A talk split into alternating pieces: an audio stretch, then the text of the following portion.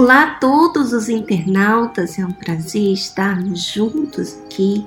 Mas antes de iniciarmos a nossa meditação, uma coisa é de suprema importância: é a nossa dependência de Deus. Todas as vezes que você toma iniciativa sem mesmo pensar em Deus, basicamente, você ou eu estamos tomando as primícias, quer dizer, o respeito, porque as primícias é a consideração, o respeito e a submissão àquele que é o autor da vida, o autor da inteligência. Então, vamos participar ele nesse exato momento, falando para que esse momento seja todo especial para você.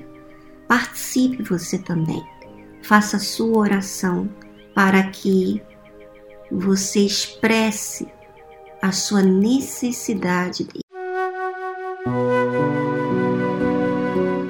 Senhor meu Deus e meu Pai, em nome do Senhor Jesus, eu entro na tua presença porque sem o Senhor não sou nada. O Senhor mesmo disse e sem o Senhor nada poderíamos fazer. Então, meu Pai, eu preciso da tua ajuda, eu preciso da tua mão, eu preciso que o Senhor revele a esse internauta a sua própria condição. Se o Senhor não revelar, ela vai ouvir, talvez vai gostar do que ouviu e vai passar desapercebida em forma prática do que ela tem que fazer. Ficará anos na igreja, mas tendo uma teoria e não vida. Não a vida que o Senhor disse que veio trazer, a vida e vida com abundância. Tudo que o Senhor quer fazer é a vida e vida com abundância. O Senhor não quer dar uma miséria, não quer dar apenas algo temporário, o Senhor quer dar para toda a vida. Essa é a abundância. Senhor, então eu te peço, meu Pai, é, ouça o meu clamor, ouça o meu pedido, aqui agora, porque eu só tenho o Senhor e mais ninguém. Amém.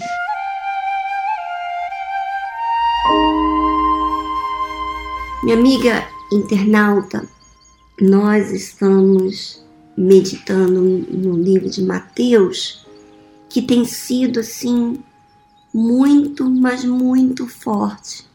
Eu não sei para você, porque talvez você recebe a palavra de Deus como uma teoria, mas para aquele que recebe a palavra de Deus, não para conhecer a palavra e dizer e pregar e falar sobre o assunto, mas para revisar a sua própria vida, ter cautela com a sua alma. Então, essa pessoa, ela está atenta, ela observa a palavra de Deus. Hoje nós vamos falar da semente da boa terra, que a Bíblia fala no capítulo 13, versículo 8 e 9 e vamos depois pular para o versículo 23. Acompanha comigo. E outra caiu em boa terra e deu fruto, um a cem, quer dizer, uma semente a cem, outra a sessenta e outro a trinta. Quem tem ouvidos para ouvir, ouça. Mas o que foi semeado em boa terra, versículo 23, é o que ouve e compreende a palavra e dá fruto. E um produz cem, outro sessenta e outro trinta. Então, vamos resumir aqui agora dessa boa terra. Ela é uma boa terra porque ela recebe a semente, é receptível, ela quer a semente, ela precisa da semente, ela ouve não é assim? E compreende a palavra. Dar frutos, uma semente produz cem, outra sessenta e outra 30. Agora você pode imaginar o seguinte: quando que você é uma boa terra? Vamos pensar aqui comigo. Quando que você está receptível a ouvir? Quando que você está é, procurando? Quando que isso acontece? Pense. Você já pensou? Pois é. Quando você está no momento de dor, no momento não apenas dor por causa das pessoas, mas dor por causa de você mesma, da sua frustração, da maneira que você age, da maneira que você já fez uma e outra vez e você não conseguiu mudar, você está tentando, tentando, e você chegou um momento que você até fez uma oração a Deus. De forma bem sincera, você falou: Deus, se o Senhor existe, me dá uma, uma saída, me mostra. Lembra, nesses momentos difíceis, você orou até de forma sincera, sem ser aquela forma de orar que quando você está bem, entre aspas, você ora até forma rápida, sem expressar sua dor, fala forma sistemática. Você não é uma boa terra nesse sentido. Você não é uma boa terra. Você não sente dor, você não está apta para ouvir, você não está apta para aprender, você não está procurando. Não tem como você ser uma boa terra desse jeito. Agora, pense nisso. Porque quando você tem sede de algo justo, não é sede de emoções, de satisfazer as suas emoções. Não. Você é uma boa terra quando você tem sede do que é justo, do que é verdadeiro, do que é sincero, transparente.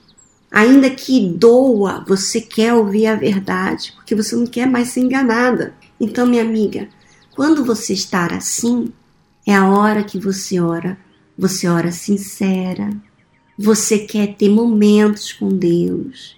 A palavra de Deus chega para você de uma forma é, direta. Por quê? Porque você está receptível, você é humilde para reconhecer o seu estado e a sua necessidade de Deus. Agora, vamos a uma pergunta final. Você diz crer em Deus. Você é uma obreira, você é uma esposa de pastor. Você diz mundos e fundos que Deus é maravilhoso. Palavras você diz. Mas, de fato, lá no fundo, no fundo da sua alma, você tem problemas.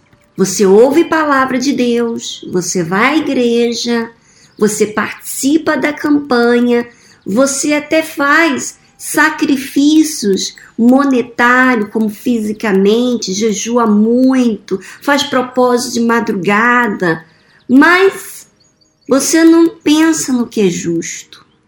Você não fica indignada com a sua injustiça, com aquilo que você não faz para Deus. Você não se incomoda com as suas emoções.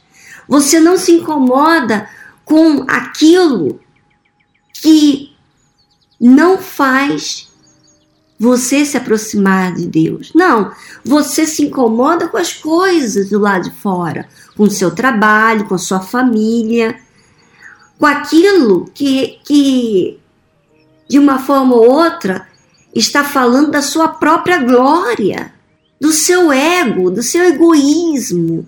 Então, minha amiga, quando isso acontece, você não está sendo essa boa terra.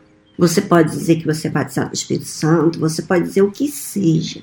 As suas palavras podem ser bonitinhas, falando muito bem de você, que você está arrebentando, mas a sua vida não testemunha isso. Você não testifica sobre isso. Porque você não tem a graça de Deus. Você não produz em uma só palavra que Deus falou para você. Você não produz 100, nem 60 e nem 30. Você não revoluciona a sua vida. Por quê? Porque não caiu na boa terra. Pense sobre isso, minha amiga, e pare de dar desculpas e dizer que, com a fé emotiva, que sempre não é assim desse jeito. Isso é muito radical. Ah, mas ninguém é perfeito.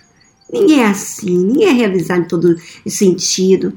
Ah, essa fé emotiva aí, minha amiga, é a fé diabólica que o diabo tem plantado, semeado e você tem ouvido. Por isso que a sua vida não muda. Eu creio, se você é sincera e você quer a verdade, você vai pesar o que falamos aqui agora, porque o que eu falo para você não são minhas palavras, senão a palavra que vem de Deus.